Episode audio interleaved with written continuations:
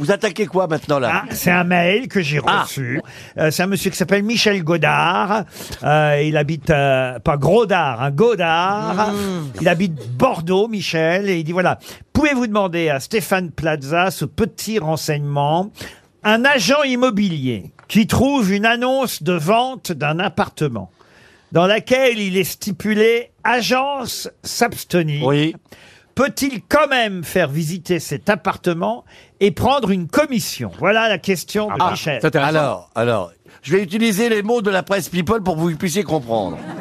Oh, je veux bien. Alors, un agent immobilier mal coiffé, décoiffé, mal fagoté a dû appeler un particulier. Ouais. D'accord? Ce particulier, forcément, lui donne l'autorisation de visiter, et donc il remplit un mandat. De là, il emmène ce Michel, voilà.